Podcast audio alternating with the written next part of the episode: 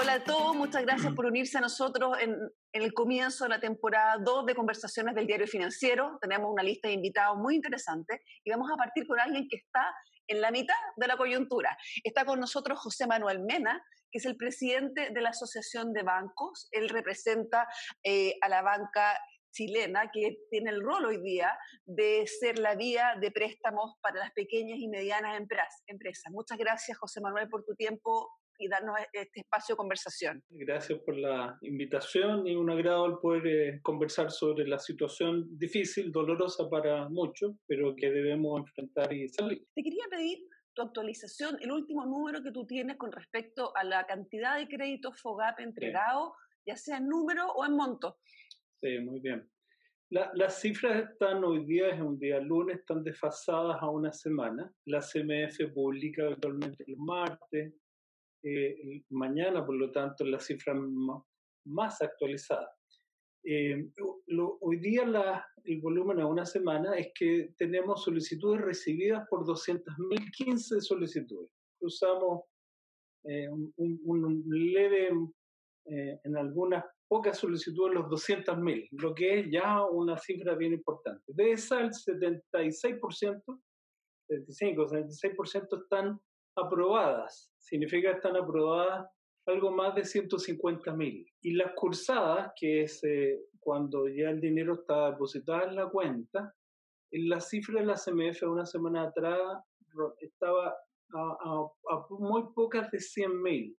Pero como se están cursando del orden de unas 2.500, 3.000 por día, ya esa es la única cifra que tengo más actualizada, porque al día viernes en la noche esa cifra ya redondeó los 113 mil.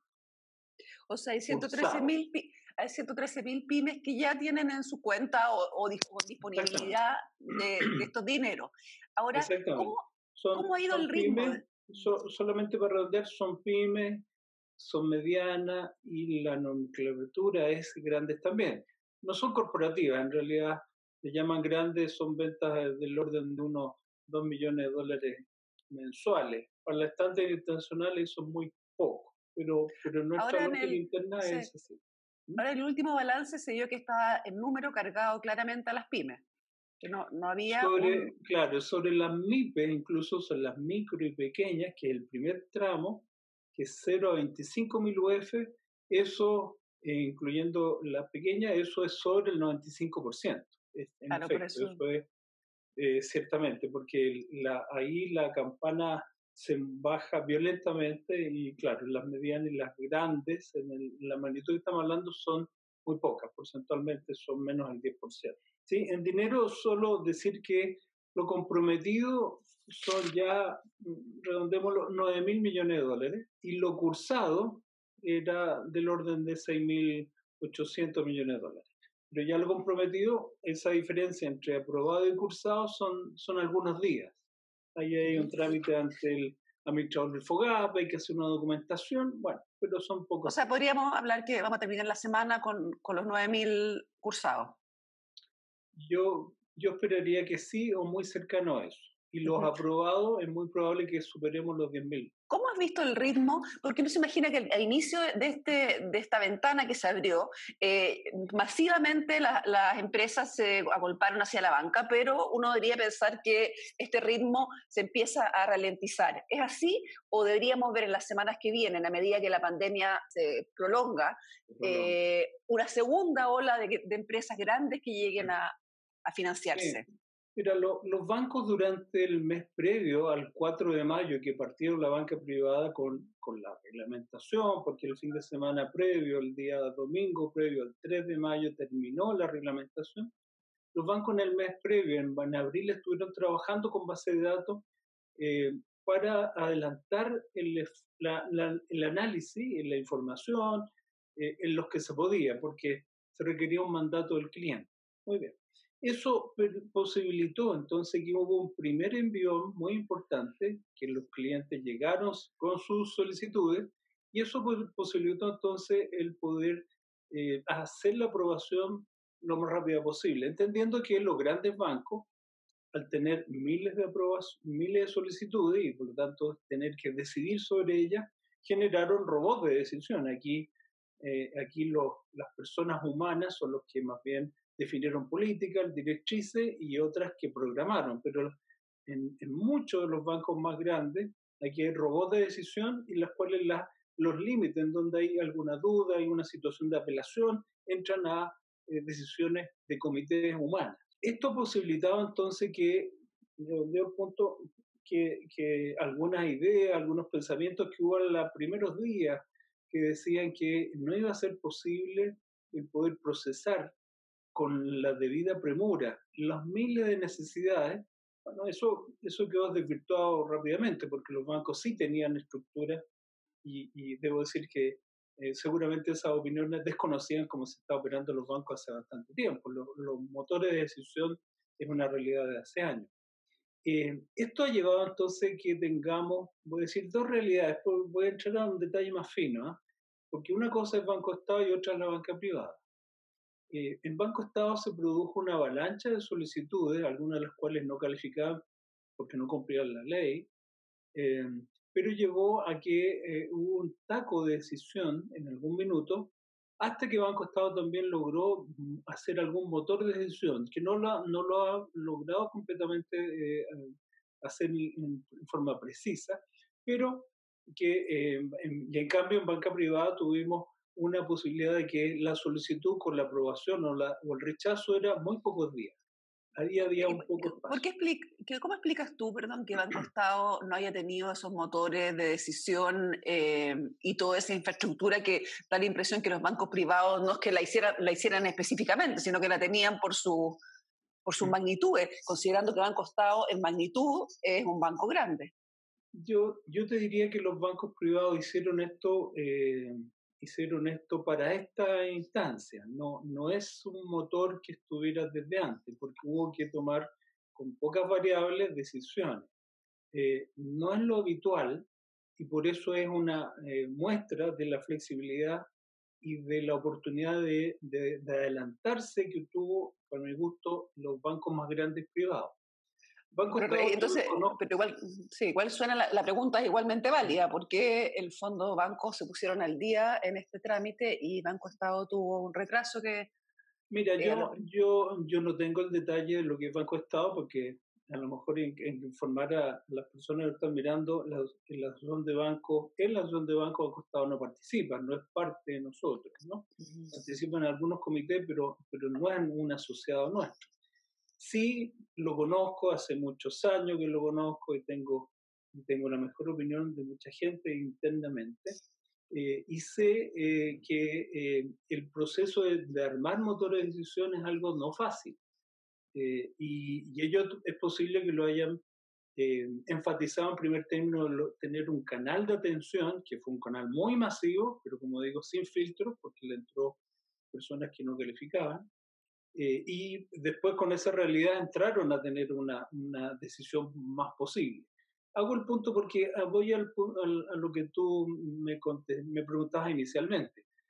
Yo creo que este ritmo, eh, tener 150 mil aprobaciones en, en, un mes y medio, es algo inédito. O sea, no, no tengo con historia, no tengo el recuerdo de que se hayan logrado este tipo de decisiones. Porque hay que decir que hay, hay dos cosas. Una cosa es postergar cuotas y otra cosa es dar nuevos créditos. en la postergación de cuotas es una decisión muy simple. Eso es automático. Es lo que ha estado pasando con los dividendos de hipotecarios, las cuotas de consumo, que lleva, ya llevamos un millón cien mil RUT. Un millón cien mil RUT.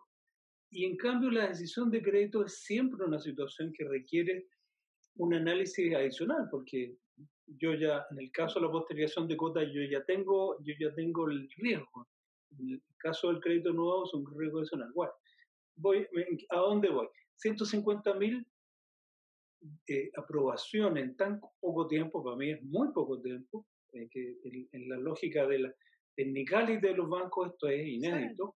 Sí. Eh, y sin embargo, lo que nos está mostrando básicamente la tendencia futura no está dado por la aprobación, por el ritmo de aprobación de los bancos, sino que está dado por el ritmo de solicitudes que nos llegan.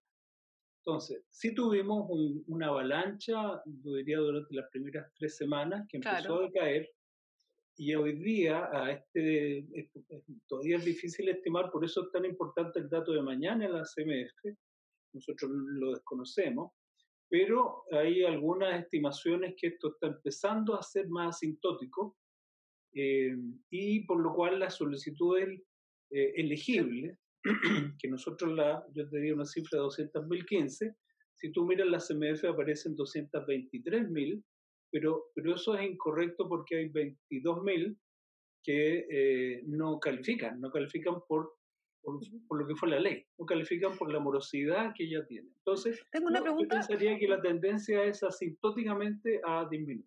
Disminuir. Ahora, eh, una pregunta que uno se hace si uno se remonta al inicio de, de, de, esta decisión de política pública y a la participación de usted, ¿por qué se habló en un minuto de un millón de beneficiados? O un millón tres, llegó a decir el presidente. Eh, ¿Cuál es la, la, distancia tremenda que hay entre, entre pues supongamos que pues, se puedan doblar lo, lo, los créditos, así todos estamos súper lejos de un millón de beneficiados. ¿Qué, qué fue? La, las políticas públicas internacionalmente en este tipo de situaciones uno observa primero que una cosa es el universo y otra cosa es los que lo requieren. Y por lo tanto, eh, no conozco ninguna situación en la cual eh, el 100% del universo lo requiera primero hagamos ese énfasis. Ejemplo, eh, en Europa, en España, por ejemplo, eh, hablemos de los reprogramados, aquellos que fueron postergando cuotas.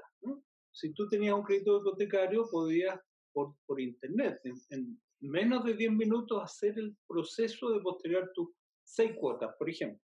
En España, en Europa en general, el porcentaje de deudores que han accedido a este beneficio es una posibilidad es de un dígito. O sea, a lo más un 10%. En España hoy día es como el 6%.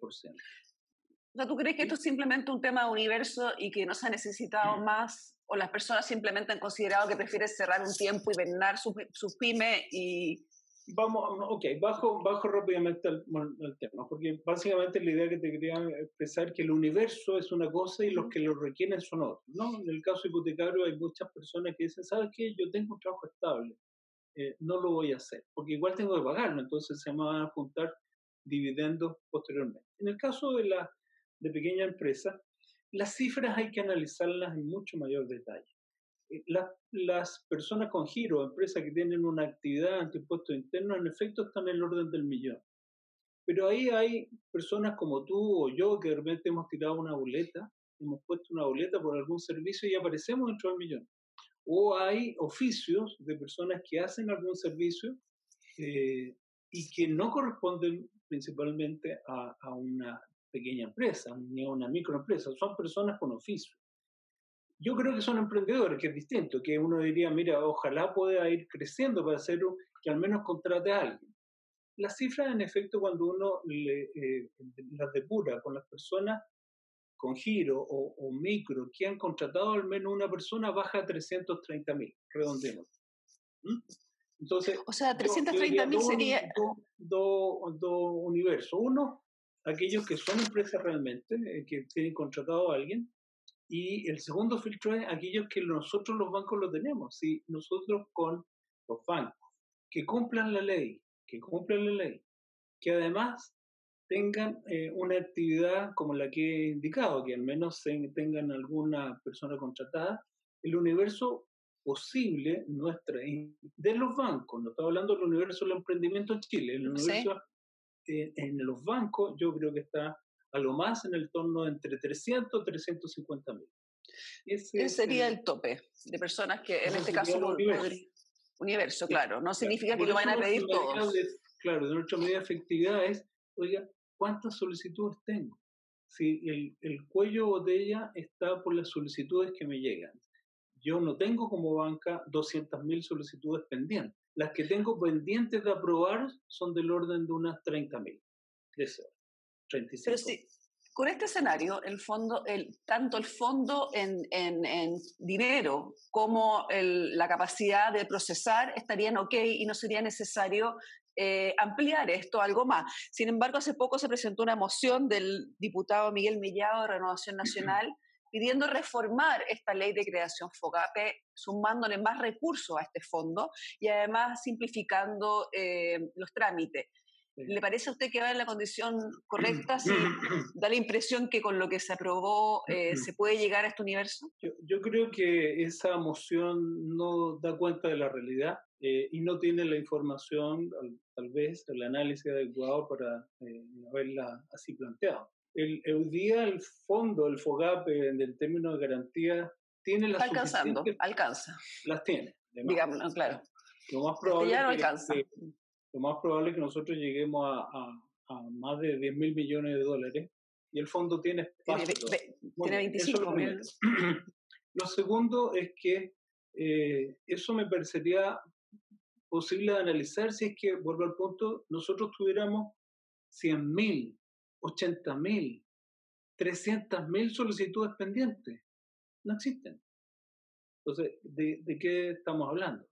Sí, sí eh, aquí a unos pocos días más vamos a tener eh, entre, entre las aprobadas, las que están en proceso suman 94% de las 100 y el 6% solo están rechazadas.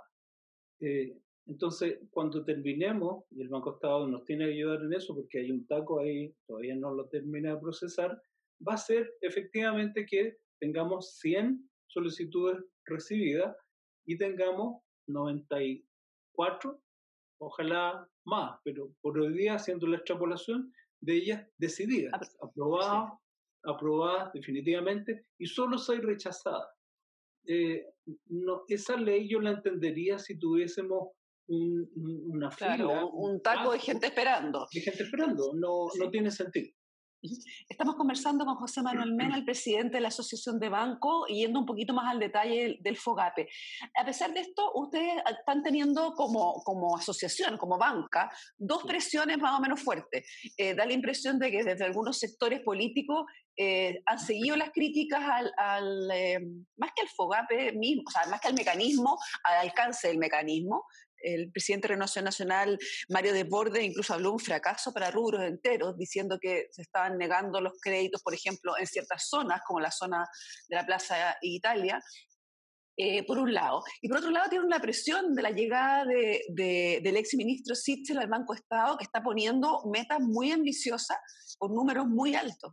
Eh, ¿Cómo están ustedes ahí moviéndose en, esta, en, en un terreno que no es de números, sino que es de percepciones? No, yo, yo creo que, que la, la, visión es bastante común con, al interior de los bancos, incluyendo Banco Estado. La decisión es una decisión de crédito, no es una decisión de subsidio ni de transferencia.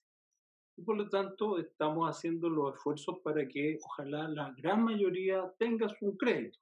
Y las cifras lo corroboran. Eh, eh, solo el 6% están rechazados. 6% es menos de lo que uno esperaría. Yo habría estimado, y es posible, esas, las cifras se muevan eh, a, un, un, entorno, eh, de, un, de, al menos de un 10% de ese orden. O sea, 90-10. ¿Cuál, es el, ¿cuál, es el, ¿cuál es el porcentaje de cuál es el porcentaje de rechazo normal en, en créditos de este tipo? En, en, tiempo, en tiempo no pandemia, por decirlo así. Es, es que hay que hacer un punto, porque estos son clientes. Eh, es decir, nosotros los conocemos son, son, son deudores también. ¿no? Una cosa es ser cliente, otra deudor. Además, suman, son clientes y además son deudores. Y por lo tanto, lo normal es que hagamos el máximo esfuerzo porque ellos nos deben dinero a su vez, hay un stock de deuda. Y por lo tanto, la idea es que acompañemos a la gran porcentaje. Otra cosa es cuando yo estoy en una actividad de crecer y por lo tanto empiezo a buscar mi experiencia hay que decirla por distintos segmentos. Es distinto cuando uno trabaja en mediana empresa, pequeña empresa o microempresa. En microempresa, la experiencia, yo a mí me tocó crear, en mi etapa como gerente general del Banco Estado, crear la filial de microempresa del Banco Estado. Y en esa época era, eh, las cifras son de 50 y 50. Eh, muy regoso, ¿no? A una le financio y a otra no le financio. Eso es lo normal en una época normal. Esto es distinto. Eh, entonces, voy al redondeo al punto de lo que afirmaba. Eh, con Banco Estado tenemos eh, la mejor relación y coordinación de información y si el banco puede apurar aquellos que están en pendiente, porque debo decir que el 80% de los pendientes de la cifra que yo mencioné son de Banco Estado y el 20% son de banca privada. Por lo tanto, ahí hay un esfuerzo que hay que hacer. Nosotros, si hay algo que podamos colaborar, estamos, estamos disponibles. En eso no veo problema. O sea, usted siente que, esperamos que, que Banco se, eh, se pueda resolver prontamente. ¿Perdón? O sea, usted siente que, que, más que para ustedes la presión de Sebastián Sichel es para su equipo, para su banco. Es una cifra posible, no sé si alta, ¿no? Es una cifra posible. ¿Pero para fin de julio? ¿Perdón? Con un mes, con el plazo que se dio, porque, porque por una cifra, claro que se podría decir, pero la cifra es, con semanas de diferencia. Eh, pero tiene que resolver sobre 20.000. Eso es lo que debe resolver. Eh, y hace tres semanas atrás hicieron una, una resolución también sobre 20.000. O sea, lo veo posible. No es posible. Perfecto. Lo veo posible porque hay una historia reciente que ya lo hicieron. Eso es lo que quiero decir. Y sobre la situación sectorial, yo, yo, mira, yo me he reunido, no una, varias veces con todos los gremios. Los, hoteleros, los de turismo, eh, el comercio menor, el comercio mayor, eh, Corma, eh, la SECH, la multigremial, 20, 25 instituciones y más de una vez. Todos los lunes tenemos una reunión de economía con muchos de ellos. hacemos un seguimiento de lo que está pasando. Esta es una situación muy rara, muy difícil, inédita. Y por lo tanto, estas reuniones de coordinación son muy buenas. Y yo debo decir dos cosas. La primera, no existe, no existe un rubro que esté vetado. ¿no? Eh, existen situaciones dentro de algunos rubros más difíciles, eso sí, pero no es rubro vetado. Y, y, frente a eso, yo no puedo por ley, eh, pero tendría muy fácilmente para mí entregar una nómina de aquellos eh, sectores que a veces yo escucho que están vetados y no es cierto. Yo podría dar miles de casos de, determinados rubros que he escuchado, pero por ley, por reserva bancaria, no lo puedo dar. Primero. Y segundo, eh, a mí me consta que incluso en el sector de la Plaza Italia, eh, me tocó Juan Sutil, de hecho, una, en reunión, él compartió, estuvimos con, con gente de ese, de ese sector del rubro, del rubro en general restaurantes, servicio y comercio, en realidad eran personas que estaban bastante, eh, con bastantes ganas de volver a reemprender. Eh, muchas de ellas ya habían tenido crédito y de los grandes restaurantes de esa zona me consta que ya tuvieron un crédito, un crédito por varios centenares de millones de pesos y que han permitido pasar esta situación y muchos de ellos esperamos que prontamente reemprendan nuevamente nuevamente. Ahora, ustedes como banca tienen, además del peso de, los créditos FOGAPE, que en, realidad ha sido una, ocupación y un, aporte a la, de todas maneras a la crisis, también voluntariamente ustedes empezaron estos procesos de aplazamiento de algunas cuotas. Así es. así eh, ahora, ese aplazamiento original se, está, se había pensado por un periodo más acotado, sin embargo, da la impresión de que las semanas de cuarentena y las dificultades van a prolongarse un poco más. Cuéntame, por favor, cómo, eh, hasta cuándo en el fondo la banca está en, en, eh, en condiciones de mantener esta, esta, estos beneficios para los clientes. Mira, si, si me permite retroceder un paso y mirar un poquito más ampliamente el problema, porque quiero contar brevemente que los bancos en esta situación estamos trabajando en cuatro líneas y todas ellas son de igual de importancia importancia en términos de impacto a los clientes, al empleo finalmente y a la economía. La primera es el poder seguir atendiendo, generando la confianza del caso para que los depósitos permanezcan e incluso crezcan en el sistema. Esto es muy importante.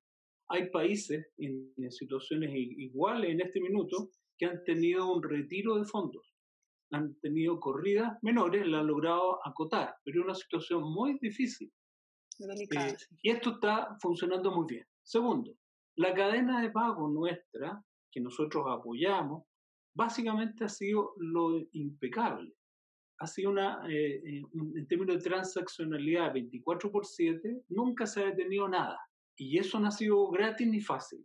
Ha sido un trabajo de mucha gente. Y yo te saco el sombrero, me saco al frente a los trabajadores que en la noche, en, con todos los turnos, lo que ello implica, han logrado que la cadena de pago en pandemia mm, mm, esté permanentemente funcionando. Tercero, eh, los nuevos créditos, en efecto. Una cosa son eh, reprogramar, una cosa es dar FOGAPE eh, y otra cosa es que el flujo de crédito se mantenga. Debo decirte que incluso el central lo ha planteado, el crecimiento de las colocaciones comerciales ha sido anticíclico. Esa es la palabra que se usó, anticíclico cumpliendo el rol de la banca. Porque debo decir que más de la mitad de los nuevos créditos dados mensualmente en marzo, en abril y en mayo han sido créditos que la banca está dando a clientes, y fuera de todo contexto de garantía, etc. Mm. Y termino entonces con, la, eh, con los créditos asociados a garantías estatales, FOGAPE, o reprogramaciones. Las reprogramaciones han sido mencionaba hace algunos minutos, un millón cien mil. Eh, hoy día, si hubiéramos estado conversando hace un mes y medio, dos meses atrás, eran 800 mil. O sea, hay 300 mil nuevas reprogramaciones que se han dado en los últimos, los últimos dos meses. Eso es, es un ritmo muy importante.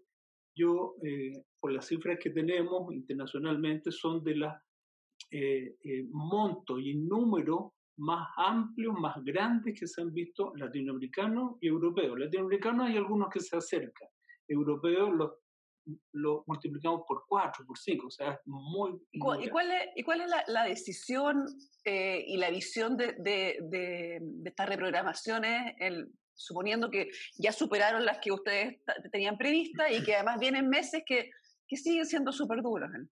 Bueno, hay, hay bancos que ya han tomado decisiones. De hecho, hay al menos tres o cuatro bancos que han dicho, mire, nosotros vamos a eh, nuevamente a, dar la facilidad para que los clientes nuestros puedan acceder a más meses. Esta es una situación en desarrollo.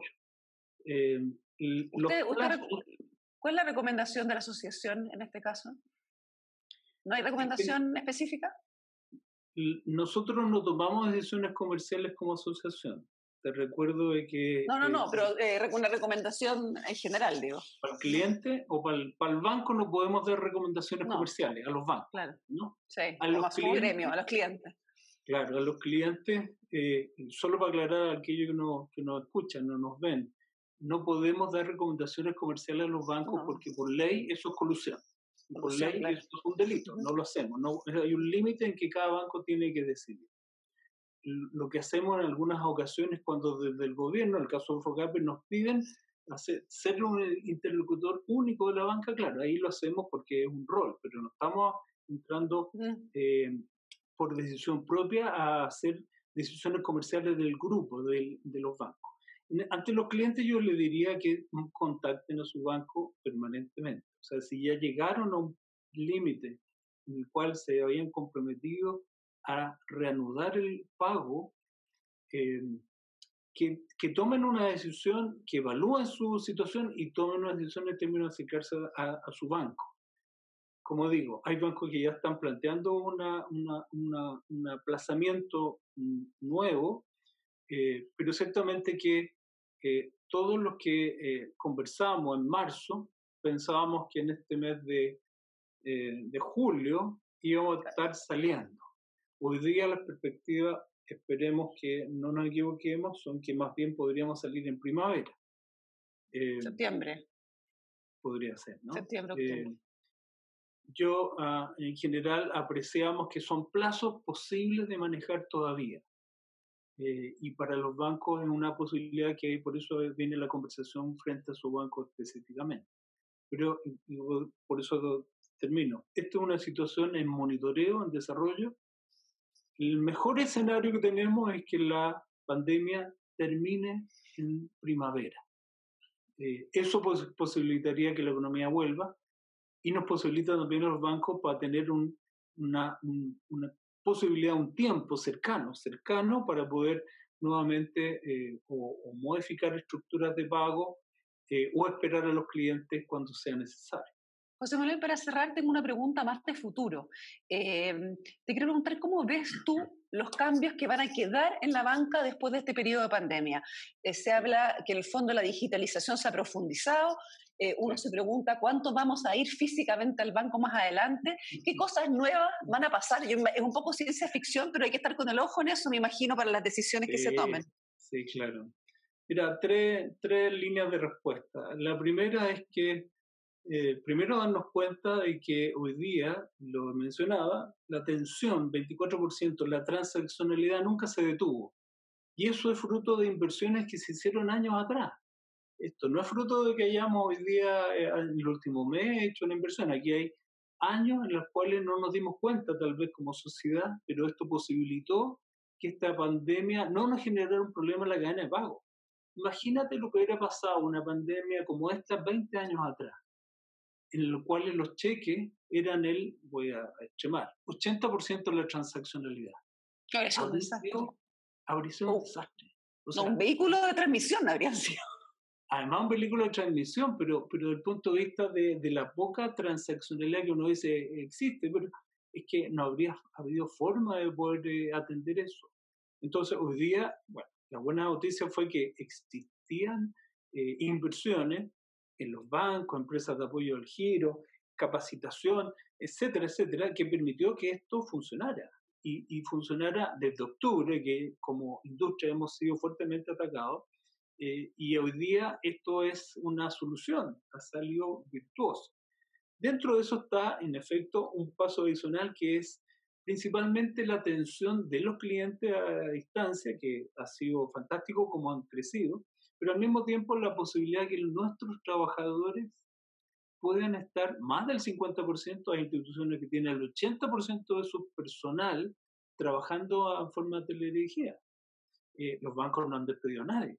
Eh, eh, hay que dejarlo claro, los bancos han mantenido su dotación porque además la necesitamos. ¿Y están en un promedio de un 50% en la, en la casa o, fuera de, la oficina? Y, ah, y en, en, algunos bancos hasta 80 me dijiste? Sí, sí, depende de la, de la red que tengan, porque la red, por supuesto, la red en general está entre un 70% en promedio abierta, porque requiere de un 30% que esté en reserva, porque todos los días se están enfermando, personas que están en una sucursal requieren eh, que toda la sucursal vaya a, a, a, resguardo y requiere sanitizar. Y eso significa entonces hay que rotarlo básicamente abriendo otras sucursales cercanas, por ejemplo. Bueno, pero, pero básicamente si la, el banco tiene poca red, eso ha llevado, porque hay bancos que son más bien de segundo piso, que tienen una actividad con más orientada a otro tipo de, de segmentos, no de personas, bueno, eso ha llevado a que el 80% de ese personal está en teletrabajo. ¿Y que, a dónde voy? Bueno, que esto implica, implica que se ha también muy brevemente podido adaptar eh, la lógica de cómo trabajar a distancia, porque los bancos tenemos personal que trabaja a distancia, pero yo te diría que así en, términos estimativos es, un dígito, a lo más un 10%. Hoy día está, como digo, un 70 o un 80%. Y o sea, la forma de trabajo podría cambiar y quedar permanente un porcentaje de eso, no todo, pero algo. Eso, eso es una idea. Segunda idea fuerza que, que te menciono tiene que ver con eh, lo que esta experiencia nos está dando, eh, lo que ha sucedido con todas aquellas personas con giro, empresas que no están en los bancos. Porque gran parte de nuestra conversación fue en los números, porque son 200 mil, vamos a llegar a lo mejor a, a 250 mil, redondemos. Y, y, y, todos los otros miles y, y, gente de la SECHE, por ejemplo, o, o, señala, mire, y además hay un millón de informales, sí, es muy posible. O sea, es el desafío, el desafío que va a venir va a ser sumar a esas personas hasta, hasta bancarizadas. Exactamente. Quiero agradecerte mucho, José Manuel, por tu tiempo, por, eh, por todos los datos y explicaciones que nos has dado, desearte lo mejor, salud para ti y tu familia y al resto de, de, nuestros oyentes, contarles que mañana estaremos con el ministro Ignacio Briones, eh, también en una conversación de diario financiero. Muchas gracias. Muchas gracias.